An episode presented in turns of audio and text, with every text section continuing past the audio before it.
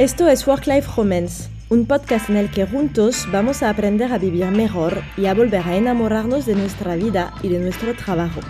Soy Muriel Wilfred y os traigo este programa de la mano de Vitans, el seguro de vida para empresas que hace que los empleados vivan más y mejor.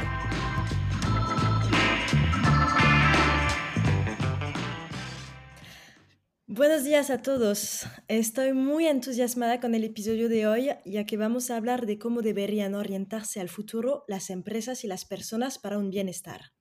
Tenemos la suerte de contar con la experiencia de Cristina Vila Carreira. Bienvenida, Cristina. Muchas gracias, igualmente, un placer estar aquí con vosotros. Pues Cristina, no es tarea fácil presentarte, ya que, como me lo dijiste, siempre fuiste muy inquieta y activa. Solo diría que formaste parte de la lista 40 Under 40 del sector seguros. Trabajaste tanto para consultorías como para grupos internacionales hasta dedicarte al 100% al mentoring y al acompañamiento de talentos y startups. Y también al tema apasionante del futuro del trabajo. Cristina, bienvenida a nuestro podcast Work Life Romance y si te parece, te dejo la palabra para que nos expliques un poquito más sobre ti. Fenomenal, muchas gracias. Pues si tuviera que definirme en tres palabras, serían energía, espíritu crítico y gratitud. ¿Por qué la energía? Porque soy una persona, como tú decías, inquieta, con muchas ganas de hacer cosas, con múltiples intereses y, esa energía también la cojo de la gente, de, todo el mundo, se aprende mucho, se descubren nuevos temas y eso te hace crecer y enriquecerte. Por otro lado, el espíritu crítico creo que es un regalo que, me han hecho de pequeña el alimentarlo eh, y, que hay que alimentar cada día, ¿no? no dar las cosas por sentadas, sino el querer entenderlas y hacerse responsable uno de, sus propias decisiones y de su camino. Y por otro lado, la gratitud porque al final eh, quienes somos también viene derivado de ese camino, ¿no? de la gente que nos vamos cruzando, de las experiencias. Y he tenido, eh, como has dicho antes, pues la posibilidad de trabajar en entornos muy distintos, de conocer diferentes sectores y de encontrarme con gente que me ha aportado muchísimo.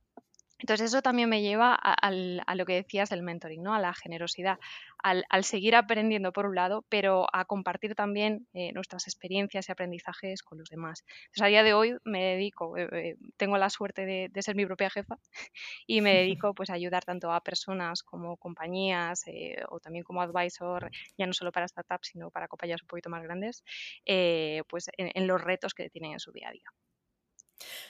Y entonces, como me lo decías, trabajaste en muchísimas empresas antes de lanzarte.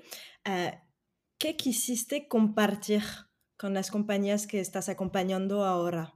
¿Cuáles son las claves? ¿Cuál es el aprendizaje que sacaste de tus experiencias? Pues si quieres podemos hilarlo con el contexto actual ¿no? y, las necesidades que puede tener la gente en un entorno eh, que nos afecta a todos, ¿no? Porque, vemos un futuro que podría parecer incierto, pero también a la vez es un futuro lleno de oportunidades. Y, he tenido una serie de experiencias a lo largo de, las empresas en las que he estado, tanto siendo yo como parte de equipos como gestionándolos, eh, y hay ciertas palancas que creo que debemos trabajar. Em, también se habla mucho del talento, ¿no? De, cómo conseguimos ese talento y cómo lo retenemos, pero tiene que partir de la propia empresa. Está muy de moda ahora el quiet quitting, ¿no? Después de que ya hemos pasado por la fase de, de la gran renuncia, ahora hablamos de que la gente sigue en las compañías, pero está desmotivada. Y eso, bueno, en parte nosotros tenemos que automotivarnos, pero, también las compañías tienen que, estar un poco alerta de esta situación, ¿no? Y esto pasa porque la gente tenga clara la misión, el propósito de la compañía, que vea que aporta valor, eh, que, no entre eh, eh, en una rutina de, de voy, hago lo que tengo que hacer y vuelvo, porque al final todos tenemos unos objetivos vitales. Eh, de las 24 horas del día, parte las pasamos durmiendo y la otra mitad la pasamos trabajando. Entonces, eh, nos tiene que aportar un valor. Ya nos aporta un valor el estar rodeados de otras personas, el, aprender cada día de, ellas o de compartir momentos. Todos somos humanos con momentos mejores y peores y con esos picos de energía ¿no? que, tenemos cada uno. Pero, sí que es verdad que hay que trabajar que, la gente esté donde debe estar porque todos tenemos algo que nos hace únicos, que, mm, los peces raramente vuelan y las aves no nadan, algunas Pero eh, hay que encontrar el sitio adecuado para cada persona. Las personas también tienen que tener paciencia para conseguir ese logro y trabajarlo. Es decir, se me da bien esto, puedo formarme en ello, puedo aprender de los mejores y puedo seguir haciendo mi carrera, aunque siga teniendo mis tareas del día a día o dentro de esas tareas puedo encontrar ventanas para ver mi evolución. Pero, sí que es importante. Sí, dime. Lo siento, te, corto aquí porque me parece muy importante. Es un verdadero reto para las empresas. Ah, tenemos a startups que van a tener un poquito más de flexibilidad, pero al final tienes un papel, tienes unas misiones, objetivos y tienes que cumplirles. Y cuando hablamos de empresas un poquito más como mm, grandes o antiguas, vamos a decir, es muy difícil a veces dar esta oportunidad. Yo creo que parte pasa por el conocimiento y la gestión de las expectativas. Es decir, lo primero es que yo sepa mis habilidades y mis intereses. Una vez sabiéndolos, tengo que saber transmitirlos a mi responsable, a los recursos que haya asociados a ello. ¿no? Eh, y la, em, como decía, hay que tener paciencia porque que, yo tenga una inquietud o que quiera eh, modificar mi rol o, que quiera ir evolucionando, tiene sus tiempos, tiene sus momentos y también tenemos ciertos compromisos de continuidad con la compañía. Entonces ahí tiene que haber un diálogo en el que seamos capaces eh, como empleados de transmitir lo que nos motiva, en lo que necesitamos, pero también una escucha activa por parte de la empresa, no solo eh, por parte de nuestro jefe, porque nuestro jefe puede querer lo mejor para nuestra carrera y entender eh, desde su buena intención lo que podamos necesitar. Pero si nosotros no se lo contamos, ahí se puede romper el diálogo y puede estar dándonos un aspiracional que no es el que realmente nosotros tenemos. Y también la compañía tiene que velar por eso. Entonces ahí sí que es importante poner enfoque, poner actitud, pero también poner mucha comunicación por ambas partes y dar esa continuidad. Y además, yo creo que eh, enriquece mucho dentro de una compañía la gente que ha pasado por diferentes puestos, porque le da diferentes puntos de vista y hace también que surjan más sinergias entre áreas. Entonces, es, sano que haya esa evolución dentro del rol y de la compañía. Okay. Y entonces, ¿qué consejo podrías dar tú a una persona que trabaja en una startup, en una empresa, para desarrollar esta comunicación? O sea, lo primero es conócete a ti mismo, ¿no? Entiende qué es lo, que te motiva y, lo que te mueve. Eso es una reflexión que no es nada sencilla. Y muchas veces pasa, pues, oye, e, este tema me genera curiosidad, voy a ver quién se dedica a ello, voy a conocer a gente que lo haga, los pros y los cons de ese tema. Cuando lo tengas claro, exponlo correctamente siempre también con la gratitud de lo, que ya tienes y las oportunidades que se están dando. Pero eh, em, si, tienes un interés real y, reflexionado y, quieres dedicarte a ello, inténtalo dentro de tu compañía y si no es dentro de tu compañía, hay todo un mercado fuera, ¿no? Pero tienes que ser coherente eh, con tu aspiración y con lo que haces. Em, y, siempre, pues eso, para poder poner el enfoque e, en, lo que realmente te va a tener motivado y que no haga que vayas día a día al trabajo, pues pensando que es un mero trámite que tienes que cumplir de X horas. Porque eso a mí me recuerda a un libro de Honoré de Balzac que se llama Fisiología del Funcionario y, que me parece, o sea, con perdón del sistema público actual que nada tiene que ver, pero que me parecería muy triste que, cayéramos en, que esto se, se vuelva una estadística alta. ¿no? Pues mira, me encanta y además me hace pensar a lo que dijiste al principio cuando hablaste de tu espíritu crítico, que es la noción de responsabilidad, que al final cada uno de nosotros es responsable también de encontrar su misión, de conocerse a sí mismo y como lo decías ahora, de comunicar a los demás. Al final eh, e, es vivir en coherencia con uno mismo, ¿no? En lo personal sí que reflexionamos dónde queremos vivir, qué queremos hacer, eh, tenemos un relato. Pues la, parte profesional también debería tener ese relato, tener un camino, ¿no? Y, no solo pensar eh, en, el día a día, sino en dónde quiero estar dentro de tres años, dónde quiero estar dentro de cinco. Ir dando pasitos día a día, formándose, aprendiendo, porque aprender es vital, las cosas no vienen regaladas. Y en el mundo en el que estamos, todo cambia muy rápido. Entonces nos exige que encontremos los skills necesarios para estar preparados para ese siguiente paso que nos motivaría. Sí, y es algo que me parece que encontramos muchísimo con la nueva generación. Eh, lo, estábamos hablando también, esta noción de relato profesional, como tú dices, y de cómo podemos enganchar a una generación que hoy en día parece que no ha encontrado este relato. Sí, solemos tildar a, las generaciones, ¿no? Encasillamos a la gente por fechas, eh, por otro tipo de estadísticas y eso al final también nos lleva a sesgos. Eso es, eh, eso es una experiencia personal que es que a mí en mi vida cuando me ha dicho que algo era muy complicado, que era imposible hacer eso, o sea, al final uno tiene que ser consciente de que si quiere algo y lo lucha y tiene las capacidades para poder hacerlo, con esfuerzo, o sea, no quiero decir que, mañana puedas irte a Marte en, una nave si te lo propones, que, bueno, está ahí Elon Musk como ejemplo, ¿no? Pero intentándolo. Pero sí que, o sea, si tienes objetivos realistas, aunque supongan un esfuerzo, tienes que ir a por ello. Entonces, em, yo creo que, esta generación, que, la estamos tildando un poco de, que em, a lo mejor está desanimada, tiene unos retos que son a lo mejor un poco distintos a los que teníamos los millennials generaciones anteriores, eh, pero yo sí tengo confianza porque en, los entornos en los que suelo tratar con ellos, ¿no? por ejemplo estoy en una asociación que se llama Talento para el Futuro y veo chicos con ganas de, seguir cambiando el mundo, que eso es importante, que, mm, ven el reto climático y quieren ir a por ello, que ven la capacidad tecnológica y quieren ir a por ella. Entonces, creo que es muy importante trabajar el propósito con este tipo de perfiles para que lo que vayan a hacer en su día a día, eh, vean que aporta algo eh, y, que tiene eh, una repercusión tanto en su comunidad laboral como en la propia sociedad. Y también em, quizás hay que ayudar a trabajar esa responsabilidad, y no me malentendáis, que, no digo que los chicos no sean responsables, pero sí que el, que le pierdan ese miedo a, hacerse cargo de algo, de llevarlo desde un principio a fin. Hay que sponsorizar, hay que enseñar, pero también hay que delegar de una forma acompañada, ¿no? Y, enseñarles también las ventajas que, tiene esa responsabilidad. Eh, leí hace poco que mm, el, tiempo en el que esperan un ascenso estos perfiles más jóvenes es mucho más bajo.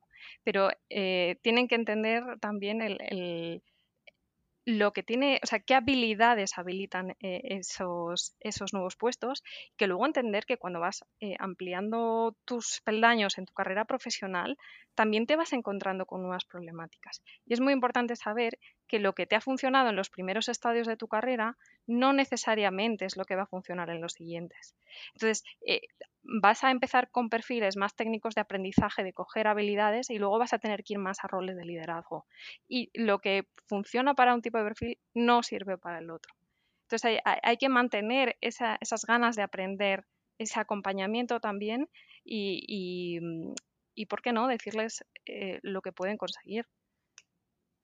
Sí, y, te estoy escuchando y me digo, generalmente cuando piensas en una persona que quiere cambiar el mundo, como dijiste, ¿eh? y que quiere también tomar esas responsabilidades, te vas a encontrar con futuros, futuros perdón, emprendedores. Mi pregunta es más, ¿cómo hago yo si formo parte de una empresa que a lo mejor ya tiene su misión, sus valores, sus propósitos? Em, para adaptarme y para seguir formando parte de la aventura de la empresa? Pues dentro de la empresa hay diferentes roles, eh, todos importantes. En un coche lo, hemos vivido todos. Puedes tener el mejor motor del mundo, que como te falle en la más mínima pieza, que quizás cuesta un euro y, a la que no le damos importancia, todo el coche se frena. Entonces ahora con la, con la dependencia electrónica, que un pequeño cable puede interrumpir tu viaje. En una empresa no hay un puesto que no sea importante. Es decir, puede haber gente que tenga más carga de responsabilidad, pero el, el puesto de todos es relevante para la correcta operación de la compañía. Habrá gente que tenga roles que sean más rutinarios y habrá gente que tenga eh, roles con evolución. También la propia persona eh, eh, puede decidir si quiere un día a día con, más estabilidad, que controle su tema, que se vuelva especialista de ello, o si quiere un día a día en el que surjan sorpresas, oportunidades, etc. Entonces, lo primero es, cualquiera de las dos opciones es válida y es importante. Y lo siguiente es, para el que tiene esas inquietudes, tiene que alimentarlas. A veces es dentro de la propia compañía, a veces es compaginar temas que pueden ser parte de nuestro ocio, aunque tengan medio tinte laboral. Pero dentro de la compañía siempre hay cierto emprendimiento, sobre todo con las situaciones que estamos viviendo, ¿no? que son inesperadas, que nos obligan a, reaccionar, a ser creativos, a moldarnos, a ser rápidos. Eh, ya que hablamos tanto de metodologías ágiles en años eh, anteriores, ¿no? que ya está, eh, ese punto parece que lo hemos superado, pero, pero aquí sí que necesitamos una, agilidad real, ¿no? de que tenemos un problema y que tenemos que solucionarlo en un tiempo límite y tenemos que aprender a convivir con que tenemos que sacar productos mínimos viables, a comprobar si eso funciona o no, a, voltear muy rápido nuestras ideas y modelos de negocio. Entonces, también por un lado, eh, o sea, si, eres un perfil en que te gusta eso, eh, tienes que gestionar que cuando vivas en ese entorno, pues habrá incertidumbre, habrá necesidad de aprendizaje, habrá mucha necesidad de colaboración y cooperación. Entonces, tienes que trabajar todas esas habilidades para que cuando tienes lo que quieres, no te abrume.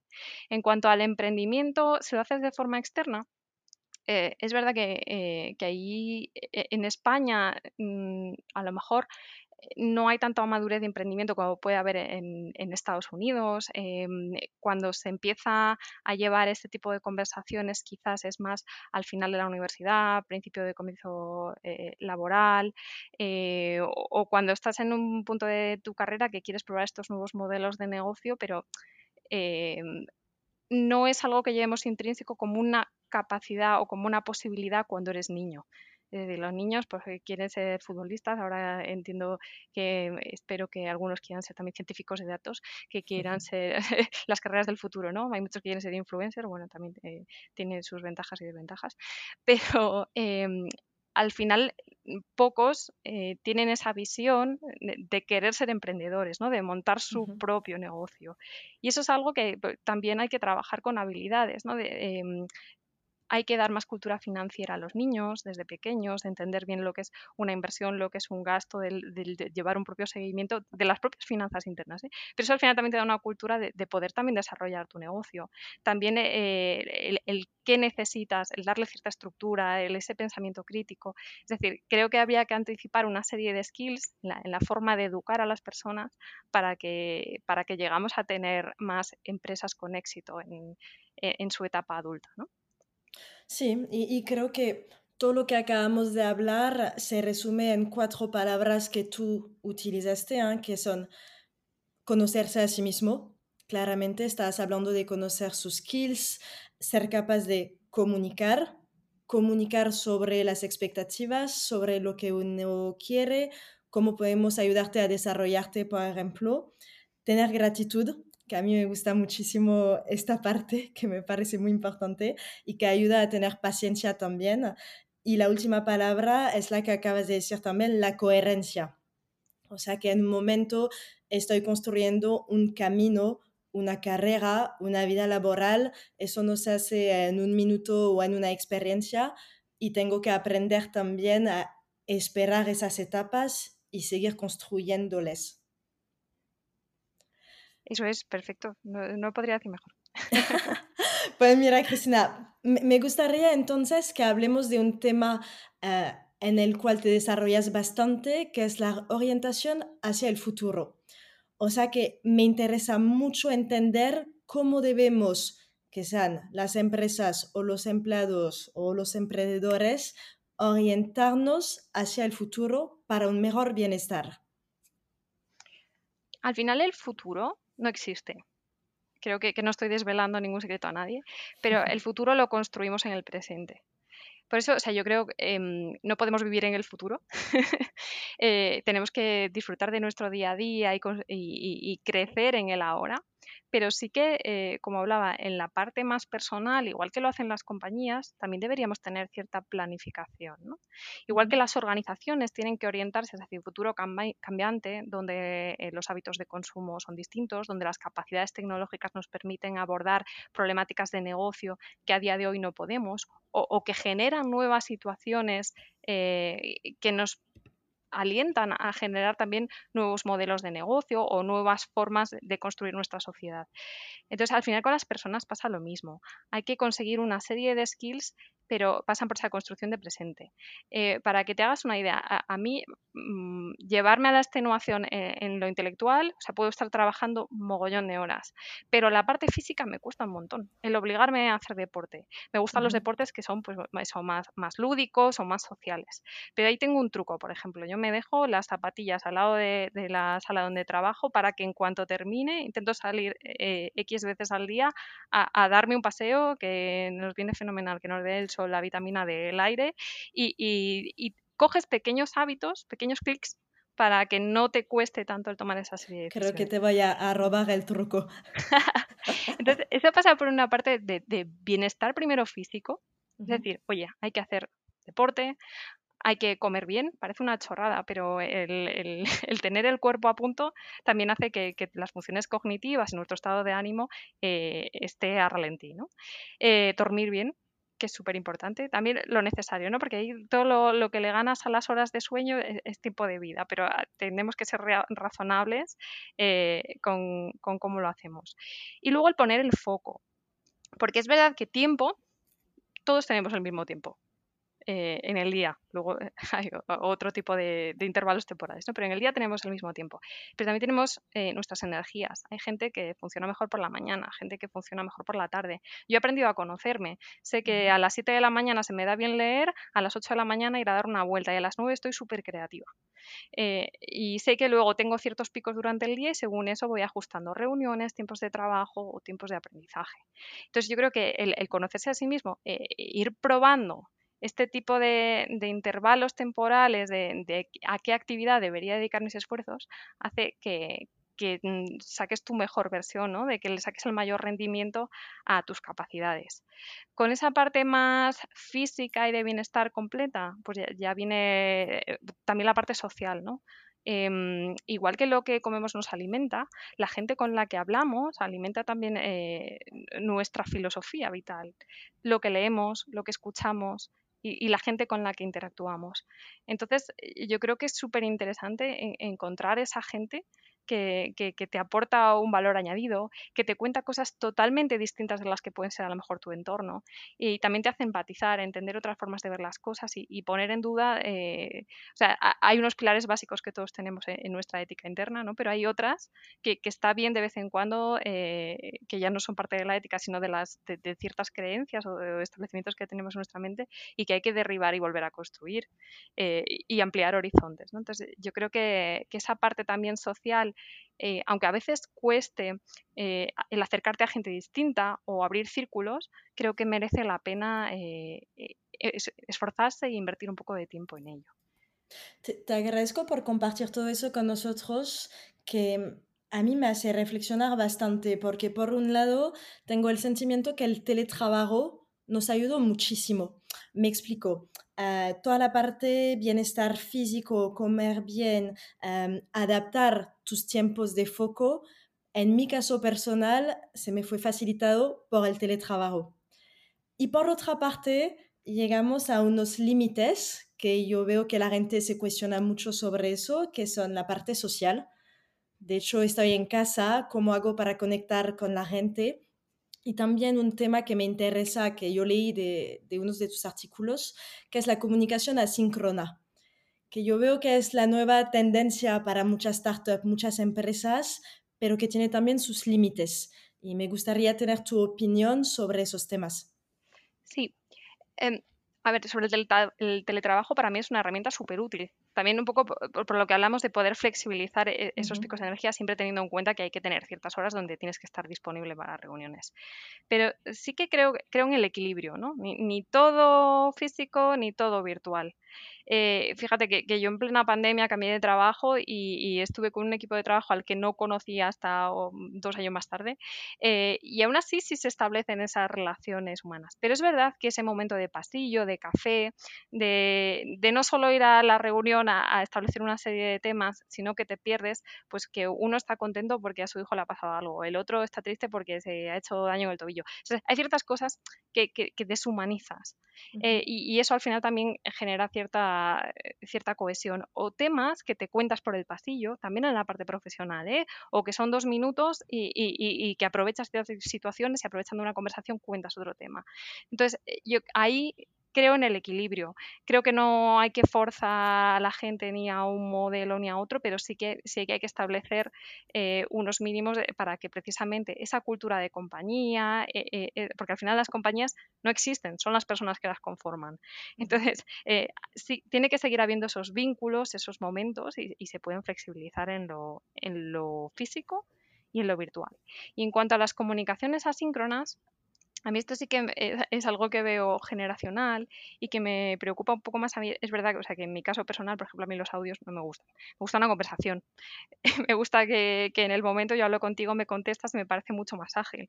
Además, por ejemplo, que, que, que es un mal vicio, ¿eh? que a veces estamos reunidos y miramos el WhatsApp. Si ves que te aparece un audio, eh, te, te genera inquietud al final lo mires o no, porque dices, no sé qué me está diciendo, pasa algo, ¿sabes?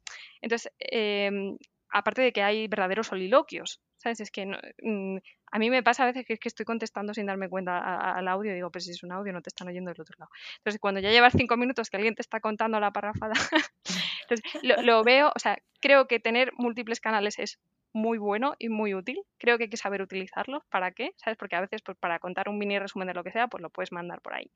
Pero mm, creo que no tenemos que perder el don de la conversación. Porque también nos hace ser más naturales. Ojo, que no digo que, o sea, está bien tener filtros y controles de lo que decimos, pero que no utilicemos a la tecnología para poder poner esos filtros. Tenemos que ser capaces de llevar una conversación, no escondernos detrás de una pantalla. Incluso, o sea, eh, eh, ahora estamos hablando del entorno profesional, pero en lo personal hay gente que, está trasladando conversaciones súper importantes a, una conversación asíncrona, eh, ya sea por texto o ya sea de forma oral. Entonces, yo creo que es la multicanalidad estupenda, también con un orden, ¿no? Porque a veces estamos en una reunión y te están llegando emails, WhatsApps, el chat de Teams, eh, no sé qué. Eh, entonces, em, gestionemos eso, pero también ahí tenemos que tener cierto autocontrol. Eh, para lo que hablamos también del foco, ¿no? Oye, pues si yo ahora estoy, sé que es mi momento de concentración y sé que ahora es cuando estoy más creativo puedo sacar esto adelante, el teléfono fuera, eh, em, o puedo establecerme ciertas ventanas durante el día. Oye, lo voy a mirar a las 11 y a las 6. Ahí depende de la persona o, de la situación concreta en la que estés. Pues estás pendiente de algo personal, pues a lo mejor tiene sentido que, tengas el móvil cerca, ¿no? Pero em, yo creo que es al final aplicar pensamiento crítico de qué tiene sentido hacer y qué no. Sí, y, el equilibrio. Creo que es lo que nos repetiste varias veces y al final siempre volvemos al mismo, conocerse a sí mismo y ser capaz de encontrar ese equilibrio que mejor te conviene. Sí, y luego, o sea, volviendo un poco al tema de que hablábamos de, orientación a futuro, cuando estamos en, en, estos, o sea, una vez hemos establecido el presente eh, eh, y, estamos construyendo ese futuro, el, pensar en futuros en sí misma es una habilidad porque nos permite hacer una serie de escenarios, porque nos permite planificarnos, porque nos permite observar el entorno. Vamos a ver qué variables están afectando a los temas en los que estemos trabajando. Vamos a ver si ahí hay una serie de tendencias. Y, al menos nos va a permitir reflexionar de una forma distinta o, darle voz a futuros que a lo mejor no son o, los probables o los no tan probables o en otro caso los no tan deseados. Pero el, integrar este tipo de, habilidades también en, nuestras reflexiones es de vital importancia. O sea que la habilidad aquí sería, por ejemplo, eh, yo me fijo varios objetivos y soy capaz de desarrollar una serie de hipótesis, vamos a decir, o de escenario para poder lograr esos objetivos y tomar mis decisiones dependiendo de eso. Sí, eh, aquí de, nuevo ya separamos lo que es a lo mejor en la parte personal, que podemos también llevar esta escenificación de futuros, pero también en nuestro día a día en el trabajo. Imagínate que tenemos que diseñar un producto, imaginar que, la línea de productos eh, que tengamos que tener para el siguiente plan estratégico, o la serie, pues imagínate gente que trabaja en riesgos, que tiene que analizar la casuística de temas que puedan pasar en los próximos años. Pues al final de una cierta estructura, una forma de, pensar cómo va a ser ese futuro, entendiendo que el presente de ahora tampoco es homogéneo. La realidad que tenemos tú y yo ahora mismo eh, en esta llamada no es la que tiene alguien que está en Uzbekistán o, que está en Kuala Lumpur. y, también eh, casi el, código postal en el que viva afecta enormemente a ello. O a veces de un piso a otro en una misma casa. Es que cada uno vive una realidad distinta. igual que hay futuros distintos, o sea, que hay eh, presentes distintos, hay futuros distintos. Y tenemos que pensar en ellos, reflexionarlos y construirlos desde el presente, tanto a nivel personal como en los retos profesionales que se nos vayan poniendo delante. Y aplicar e, ese tipo de metodologías a las situaciones que se nos vayan dando. Aquí estoy, eh, perdón porque voy a hacer un poco de, de publi. hazlo, hazlo. Son dos cosas. Una, estoy eh, con José Luis Casal eh, escribiendo un libro precisamente sobre cómo las organizaciones se tienen que orientar hacia ese futuro y tiene también una parte de los profesionales.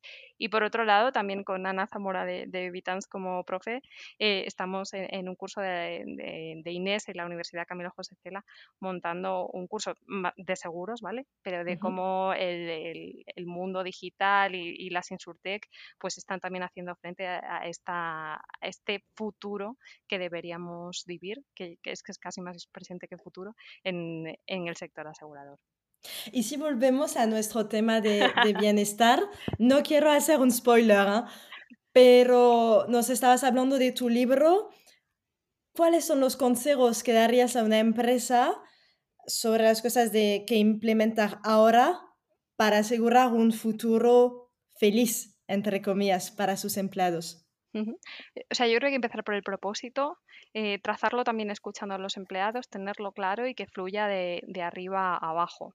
También trabajar esta orientación a futuro, que no pensemos de, forma continuista en lo que venimos haciendo, que eso no significa que el negocio fluya y siga evolucionando, sino que también eh, empezamos a abrir eh, frentes de, cosas que podrían pasar o que podrían ser potenciales oportunidades. Para eso también tenemos que preparar a, a nuestros empleados actuales para las necesidades necesidades futuras. Nadie se queda atrás.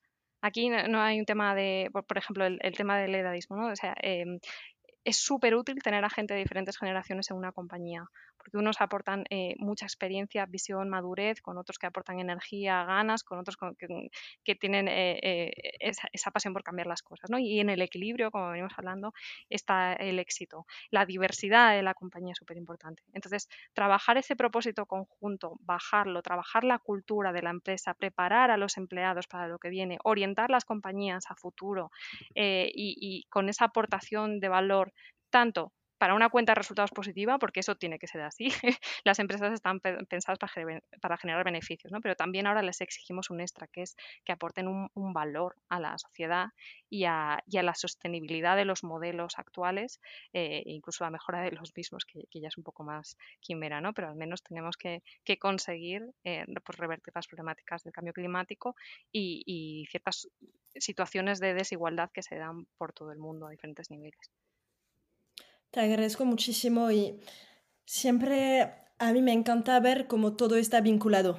Es que al final cuando trabajas como recursos humanos, como fundador de una startup o como empleado, escuchas hablar de los temas de diversidad, de la formación, del teletrabajo, de todo eso, y me parece muy fuerte hacer este vínculo y entender que todo eso contribuye al bienestar y contribuye también a mejorar la productividad de la empresa. Entonces, que es como un círculo virtuoso que se pone en marcha. Totalmente, a los empleados hay que cuidarlos. La, seguridad también es muy importante, tanto la, mm, yo no hablo de la física, la seguridad emocional, pero al final nadie va a dar lo mejor de sí mismo si, tiene miedos, anhelos y está desmotivado. Entonces hay que generar esos entornos, eh, hay, que hacer que cada uno aporte lo que mejor se le da y darle eh, cierta evolución y darle la importancia a cada una de las, de las tareas que hay dentro de la compañía y visibilidad. ¿Y podrías darnos como mm, un consejo también más orientado hacia los fundadores, a lo mejor, o a los directores, que generalmente tienen tantas cosas que hacer que incluso si quieren dar la prioridad a la gente, hay un momento en el cual a veces se pierden. Sí, eh, yo creo que cuando quieres hacer algo sacas el tiempo. Eh, entonces, Em, no es fácil, pero sí que quizás, igual que guardas espacios de tu agenda para determinadas cosas más estratégicas, esto en el fondo es estratégico, aunque sea más un problema que puede ser a, medio plazo. ¿no?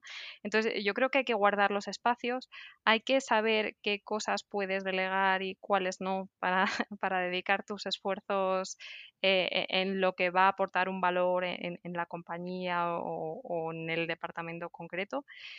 Em, creo que, mm, hay una labor también de conciencia, ¿no? de entender cómo afecta, el cómo gestionamos el equipo, eh, el, cómo están, e, el entender cómo están, a, qué aspiran y, el cómo sacarles el máximo rendimiento es, es una inversión pero para eso, o sea, también em, tienen apoyos, ¿no? O sea, e, e, el, director tiene su visión estratégica, su presupuesto, sus, temas que cumplir, su continuidad de negocio, pero también tendrá sus aliados internos para poder dedicarle su trocito de tiempo a, esta parte y, que consensúe y que lleve sobre todo la filosofía del departamento, esta visión de, las personas, pero que a lo mejor el llevarlo al día a día o la operativización de esto no tiene que estar bajo su ala, sino que bajo su control o bajo su supervisión. Ah, me parece muy importante recordarlo y mm, vamos a decir guardar esta noción de role model también. también. Si yo veo a mi manager que trabaja hasta las 11 por la noche, que me manda correos a las 12 y cosas así, es muy difícil para mí asumir de desconectar Totalmente. Los, referentes son tremendamente importantes. Eh, y muchas veces yo creo que hay gente que deja las compañías porque viendo la aspiracional de los referentes que hay, ya no a lo mejor de su responsable directo, sino eh, los siguientes niveles jerárquicos que observa. Entonces es, ¿quiero ser esa persona dentro de 10 años? Sí, no, ¿por qué? ¿Qué gano con ello? O, mm. o sea, encaja con, es coherente con, mi aspiración. Entonces, eh, creo que el, que el role model puede ser muchas veces tu jefe, pero también tiene que ser eh, desde otras áreas de la compañía. Entonces, si la filosofía de, la compañía es la flexibilidad, es el conciliar, eh, es la excelencia, sea, cual sea, tiene que ser, em, o sea, es imposible que sea igual en todos los departamentos, pero tiene que ser coherente. Sí, y, yo creo también lo que decías, como guardar en la mente los consejos que nos diste al nivel de conocerse, ser capaz de comunicar, em, tener gratitud y también la coherencia. Siempre hablamos de ese sentimiento de culpabilidad, ¿sabes? Tengo flexibilidad horaria, pero no me veo irme a las 3 por la tarde para una clase de yoga. Cuando sí soy coherente con la política de la empresa, con lo que me dicen mis managers y con lo que firme como contrato, puedo hacerlo.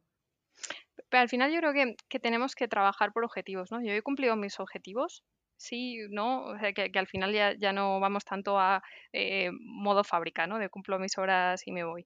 Entonces, eh, lo que hablamos del bienestar también es importante. Pues si yo tengo que ir a yoga, porque antes sí que es verdad que era mucho, pues la gente que tiene niños y tal, le das como prioridad, pero es que la gente que no tenemos niños o, que tenemos otro tipo de, de, obligaciones, pues también tenemos derecho a, disfrutar de nuestro tiempo, a emplearlo en, lo que consideremos.